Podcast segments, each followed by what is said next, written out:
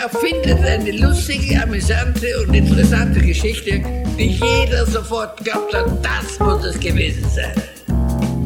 Lügen für Erwachsene, der Lüge-Podcast. Hallo und herzlich willkommen zu 24 Fragen, die Stefan und ich ganz besonders gerne mögen. Zufälligerweise haben wir beschlossen, vom 1. bis 24. Dezember jeweils eine Frage zu besprechen, die wir in Coaching, Supervision und Therapie ganz besonders gerne mögen. Und da ich heute die Anmoderation mache, offensichtlich mit einer Frage von Stefan. Ja, ja, ja, hier bin ich. Hi. Ähm, genau, und ich habe die wohl kürzeste Frage in meinem Repertoire mitgebracht. Nämlich Um? ja. Um. Um. Genau. Die sogenannte Um-Frage oder auch die Frage nach dem Ziel hinter der Strategie, wie man so schön Die sagt. Frage nach dem Ziel hinter Genau. der Strategie. Mhm. Genau. Muss man sitzen, setzen, setzen lassen, ne? Ja. Mir ist die Frage zum aller, allerersten Mal begegnet. Ich weiß gar nicht, ob ganz bewusst gesetzt. Ähm, da habe ich bei Ebe, äh, Andrea Ebeke-Nohlens, ähm, die hat da Genogrammarbeit gemacht und hat erstmal gesagt, nee, ich brauche erstmal eine Frage von dir. Und dann sagte die Person, ja, wie kann ich das und das und das? Und sie drehte sich lächelnd um und sagte, um. Und die Person musste richtig hart arbeiten. Und seitdem habe ich diese Umfrage ja, mir geschnappt, genutzt und sie immer mehr auch äh, als eigenständige Frage lieben gelernt. Also immer wieder, wenn jemand etwas sagt, irgendwie eine Idee formuliert, so, ich würde gerne da disziplinierter, äh, also ich möchte gern disziplinierter sein. Ähm, ich möchte da äh, dem Chef mal klar die Meinung sagen. Ich möchte, ähm, ich möchte da jetzt an der Stelle reingehen und das so und so tun. Und dass das, das sich dann lohnt, immer wieder mal zu sagen, um. Und dann zögern die Leute und dann kommen spannende Impulse. Also was ist eigentlich die Idee, was du damit beabsichtigst? Also was erhoffst du dir denn davon? Und was ist die Idee, was für ein Ziel du denn erreichst, wenn du das denn so und so tätest? Und das ist spannend. Also da hinzuschauen, nicht nur, okay, also wenn jemand sagt, ja, ich würde gerne meinem Chef mal klar die Meinung sagen, dann geht es ja nicht darum, dem Chef klar die Meinung zu sagen. Sondern die Frage ist ja, was ist denn die Idee dahinter, was denn damit erreicht würde? Oder was die Idee dahinter, ja, wofür das da ist. Oder ich möchte mit meinem Kind besser in Kontakt Mhm. kommen. Um. Ja. Und das, das ist so eine von, und das Schöne ist, das ist wieder eine von diesen ja, minimalistischen Fragen, wo man sagt, ich habe ganz wenig Energie, ich muss ja fast nur einen Laut machen, wenn man so will, und dabei noch, äh, ich sag mal, mal ausnahmsweise ein bisschen den Mund halten und schweigen und gucken und neugierig interessiert sein, frei nach dem Motto, they think they don't know, but I know they know, ne, wie Enzo Kimberg so schön sagte. Ähm, und sagt, okay, nö, ich bleib jetzt da und äh, bin neugierig und habe immer die Idee, nö, du hast eine Absicht dahinter. Und ja, so simpel und so gut. Äh, ich verwende es sehr häufig, auch in Supervision, gerade um auch nochmal Fragen zu präzisieren. Genau, das vielleicht mal als grobe Einleitung erstmal. Ja, ist eine schöne Frage. So. Okay? Also, we- weißt du, das ist so eine von denen, die ich halt auch einfach ständig verwende. Ähm, und die, die ist für mich so ein bisschen wie das stattdessen zum Nicht. Das ist, Mhm, äh, das genau. ist keine, bei der ich mir groß Gedanken mache, ob ich sie jetzt verwende oder nicht und bei der ich eine riesen Strategie dahinter habe und sage, oh, und wenn ich das mache, komme ich hier und dahin, das wird voll geil. Sondern ähm, die nutze ich einfach und schmeiß sie eigentlich immer rein, um zu gucken, was passiert. Selbst wenn jemand zu mir kommt und sagt, ähm, ja, ich hätte gerne mehr Selbstbewusstsein. Um? Gerade bei so, so Sachen, bei denen wir, bei denen man die Tendenz hat, zu sagen, so dieses, ja, kann ich voll nachvollziehen, wünsche ich mir wahrscheinlich auch irgendwie und finde ich, finde ich wichtig, kann ich voll verstehen, dass Leute das gerne hätten, würde ich es nie so stehen lassen. Und für mich hat das auch noch den Hintergrund, dass ich davon ausgehe, dass wenn Menschen mit einem guten Ziel zu mir in die Beratung kämen, sie es wahrscheinlich schon erreicht hätten. Ich nehme mal dein Beispiel mit, ich will dem Chef die Meinung sagen. Das würde ich machen. Mhm. So. Ja. Hier, Das ist kein das ist kein gutes äh, Ziel. Ja, und warum ist es kein gutes Ziel? Naja, mein, Krit Es ignoriert die Ambivalenz. Genau, es ignoriert die Ambivalenz. Ich kann hier sagen, so dieses, naja, wenn es ein gutes Ziel wäre, dann hätten sie es schon getan. Das kann man ja ganz leicht überprüfen. Haben Sie die Telefonnummer von Ihrem Chef? Können Sie den, können Sie den erreichen? Gucken Leute einfach irritiert an, sagen, ja, ich habe die Durchwahl. Und dann sagen wir, ja, okay, gut. Was würden Sie dem denn gerne sagen? Ja, ich würde ihm gerne sagen, dass es nicht geht, dass. So, das heißt, Sie sind physisch in der Lage, den jetzt anzurufen mhm. und diesen Satz zu sprechen. Äh, ja, aber das geht ja nicht. Ja. Hm, okay, und hier komme ich dann in die Ambivalenz rein. So, mhm. also, der Mensch ist grundsätzlich dazu in der Lage, das zu tun, was er möchte, tut es aber nicht. Ja. Und dann kann ich entweder sagen, gut, dann unterstütze ich sie jetzt dabei, wie sie das hinkriegen, das doch zu tun, wie wir die Ambivalenz irgendwie verkleinern, aus dem Weg räumen. Oder ich sage, ich konzentriere mich nicht auf die, die Methode, die die Person mir gerade anwendet, ähm, auf die Methode, die die Person Vorschlägt. mir gerade vorschlägt, mhm. sondern gehe davon aus, es geht eigentlich um ein anderes Ziel. Es ist was dahinter, was für die Person interessant ist. Soll ich dann sagen kann, so dieses, was wollen Sie damit erreichen? Also in kurz, um.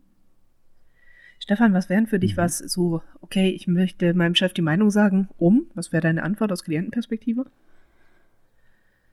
Naja, um auch eine Grenze aufzuzeigen. So, dass ich sage, das, oder auch für mich einzustehen und zu sagen, also Grenze aufzeigen, so rein von geht nicht. Vielleicht aber auch das Thema, ähm, auch selber noch sowas wie Augenhöhe wiederherstellen oder so zu sagen, ich will da meinen eigenen Unmut äußern dürfen. Ich will da auch meine Kränkung angeben. Manchmal aber auch, dass man sagt, um überhaupt die weitere Zusammenarbeit sicherzustellen, weil so äh, merke ich, ich kann mich gar nicht auf die Arbeit konzentrieren. Das sind lauter so verschiedene Ideen, die da kommen können. So, und das ist ja ganz spannend, weil wir dann an der Stelle ja auch bei dir schon sagen können, okay, das sind jetzt ganz viele unterschiedliche Ums. So, Augenhöhe mhm. bewahren, Grenzen aufzeigen, sich wieder auf die Arbeit konzentrieren können. So könnte ja. man theoretisch bei jedem dieser Dinger nochmal fragen, um, um, um, um. Was ich hier vielleicht stehen genau. lassen würde, wäre sowas wie, ah, sie wollen sich wieder auf die Arbeit konzentrieren können. Das ist ihnen wichtig. Mhm. Was ist Ihnen denn wichtiger, Ihrem Chef die Meinung zu sagen oder dass Sie sich wieder auf die Arbeit konzentrieren können? Wenn nur eins von beidem ginge, was würden Sie wählen? Meistens in diesen Konstellationen sagen Leute, naja, das dahinter, nämlich ähm, ich will mich wieder auf die Arbeit konzentrieren können. Hier kann ich dann sagen, gut. Wir können noch nach anderen Möglichkeiten schauen, wie sie sich wieder auf die Arbeit konzentrieren können, selbst wenn sie ihrem Chef nicht die Meinung sagen. Mhm. Das wäre jetzt eine trennende mhm. Variante, ja, in zwei Richtungen. Genau. Und es gäbe aber auch die andere Variante, dass man sagt so, ach spannend, dann nehmen wir das für die Gesprächsvorbereitung mit dem Chef, dass wir mit dem Um anfangen, nämlich dass man sagt, ich merke gerade, das, was letzt geschehen ist, das beeinträchtigt, dass ich mich auf die Arbeit konzentrieren kann. Daher würde ich gerne mit Ihnen noch mal was ansprechen können, schlichtweg, damit ich das aus dem Kopf habe und wieder einsatzfähig werde. Und das zum Beispiel ist eine, es wäre jetzt nicht der beste, aber es wäre ein Gesprächseinstieg, der sowohl authentisch ist und gleichzeitig aber auch ein bisschen Brückenbauer zum, ja, ich gehe in einen Klärungsprozess. Jetzt nicht mit dem Chef die Meinung sagen, sondern ja, wir haben doch schon einen Baustein. Also ja. dieses Um ist ganz häufig auch einer der Bausteine, die dann wieder helfen, die eigentlich angedachte Strategie ein bisschen aufzupimpen. Dieses, lass uns auf das Ziel hinter dem Ziel konzentrieren, verwende ich auch vor mhm. allem, wenn es darum geht, dass Leute sich selbst optimieren wollen. Bei so Sachen mhm, wie, ja. ähm, ich wäre gerne kompetenter auf der Arbeit oder ähnlichem. Naja, dann sage ich ja, um. Mhm. Vor allem, wenn Leute, so, so kann man auch vorher fragen, sind sie denn objektiv inkompetent? Was würde mir denn ihr Chef sagen? Was würden mir ihre Kollegen sagen? Und wenn die Leute dann sagen, na, nee, die finden das schon alle ganz okay, was ich mache. Okay, gut. Dann, wofür wollen sie kompetenter werden? Ach, um mich endlich entspannen zu können. Ah, so. Hm. Wenn nur, wenn ich alles richtig und perfekt mache, dann äh, kann ich mich entspannen. Oh, gut. Mhm. Jetzt kann ich fragen, so dieses, wollen Sie sich lieber entspannen oder wollen Sie lieber kompetenter werden? Angenommen, ich stelle es Ihnen zur Wahl. Wir können nur für eins sorgen. Meistens kommen die Leute zu, ja, lieber entspannen. So. Ja. Das ist wieder das Phänomen. Ne? Sag mal, Das ist das Schöne. Stefan. Mhm. Mhm.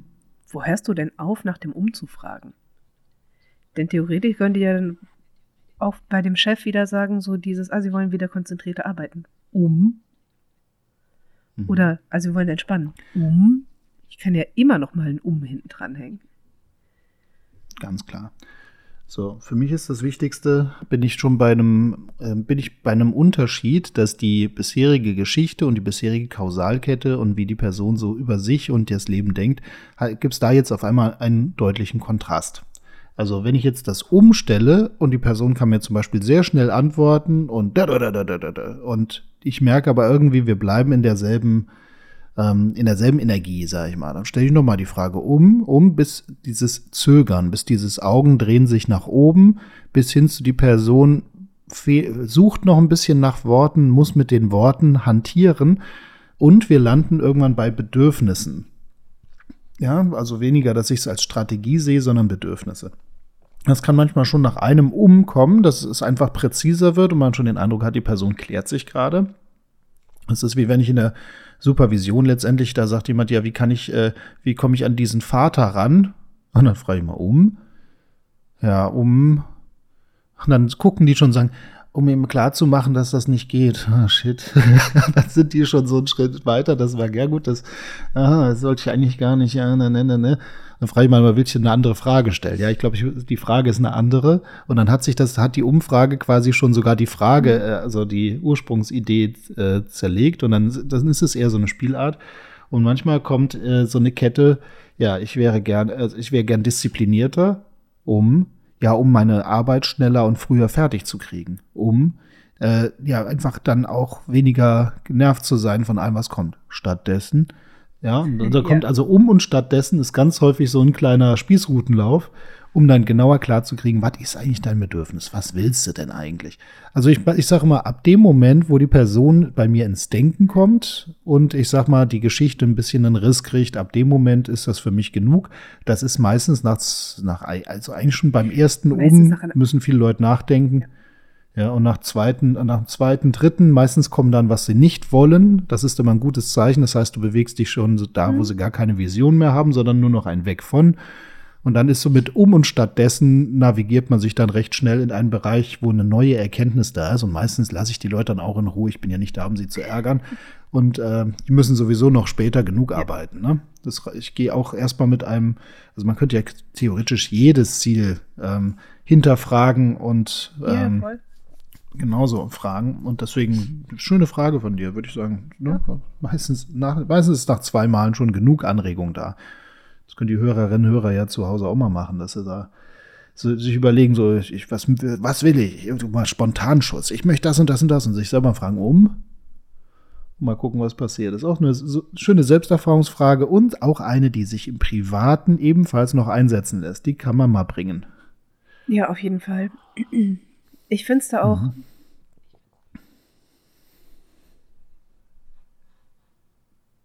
gut beim Gegenüber zu bleiben und zu fragen, ähm, kommt mein Gegenüber gerade einen Schritt weiter und keine eigenen Agendas zu verfolgen.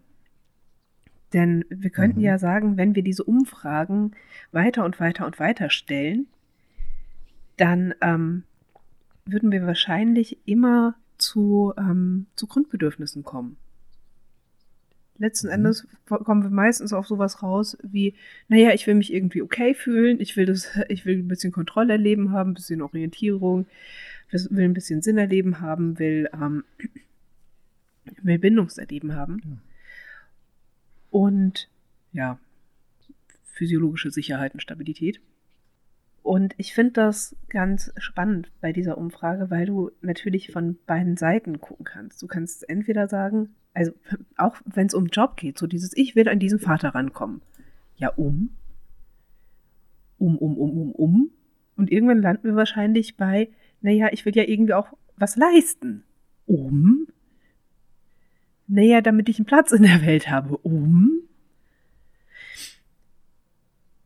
Und so kommen wir, finde ich, wenn wir diese Umfrage weiter und weiter weiterstellen, immer mehr vom eigentlichen Thema weg, mit der einer Person da war, Und auch immer mehr zu grundlegenden, zu grundlegenden Fragen. Nämlich so Fragen wie, wann bin ich okay, wann erlebe ich Orientierung und Kontrolle, wann erlebe ich Bindung. Und wann erlebe ich Sinn. Und das kann ich nutzen, muss es, finde ich, aber bewusst tun und im Auftrag meines Gegenübers. Wenn ich beispielsweise jemanden in einem Coaching habe, der wegen einer konkreten Frage da ist, dann würde ich das nicht runterbrechen, bis wir auf irgendwelchen Grundbedürfnisbefriedigungsebenen landen. Wenn ich in der Therapie mhm. bin, würde ich sogar teilweise als ähm, meinen Job sehen, genau dahin zu gucken und bis auf diese Ebenen ja. ähm, runterzusteigen. Und das macht für mich auch nochmal bei dieser Umfrage einen riesen Unterschied, in welchem Setting bin ich gerade und was ist mein Auftrag. Für wie viele Runden stelle ich die? Was denkst du dazu? Ja. Es ist da ähnlich. Also die Sache ist ja, wenn jemand genau herkommt und sagt, ich habe hier eine Mitarbeiterin zu führen und die zeigt genau jetzt dieses herausfordernde Verhalten und ich habe in einer halben Stunde eben genau dieses Klärungsgespräch mit der angesetzt und ich hätte gern konkrete Strategien. Dann kann ist die erste Umfrage durchaus interessant, aber die dritte, vierte, fünfte, sechste äh, das könnte eher die Person unruhig machen, weil die sagt, ey, ich habe gleich trotzdem noch dieses Gespräch und ich habe gerade in der physischen, realen Welt doch irgendwelche Herausforderungen. Oder vielleicht geht es auch darum, dass halt eben bestimmte ähm, ja, Restriktionen gerade da sind, Themen da sind, Ereignisse passiert sind. Und dann finde ich es auch gut, wenn man diesen Kontext, der ja auch gerade da ist, also man entkontextualisiert ja immer mehr und ja. äh, geht immer mehr aufs Individuum. Und das ist an manchen Stellen super ähm, super erforderlich und hilfreich. Äh, und manches Mal ist, es auch gut, wenn man sich mit ein paar Fragen konkret in die Situation reingräbt. Davon haben wir aber auch, glaube ich, in, dem, in den nächsten Tagen noch ein paar Fragen, die dann eher nicht noch auf die abstraktere oder persönlichere Ebene gehen, sondern die noch mehr die Situation beleuchten. Da muss man ein bisschen mischen, denke ich. Ähm, und auch hier, wie immer, keine Frage, macht, den, macht das Rennen, sonst ähm, wären die Chatbots deutlich erfolgreicher, sage ich mal. Ne? es bleibt immer noch daran, dass irgendwelche komischen Hirne sich immer noch entscheiden, wofür sie welche Frage stellen. Ja, Gesprächsführung ja. ist halt kein Schach. Da sind Menschen besser. ja, so sieht's aus. So, wird auch noch eine Weile so bleiben. Hoffentlich. Ja. Ach ja, mach ich, mir nicht, mach ich mir noch nicht so viel Sorgen. Na ja, komm. Aber das ist eine andere Folge. Dann. Gut. Ich wäre durch, du. Ich wäre auch durch. Tschüss, Stefan. Tschüss, Türchen. Macht gut. Türchen zu und weiter geht's. Ne? Ciao. Ciao.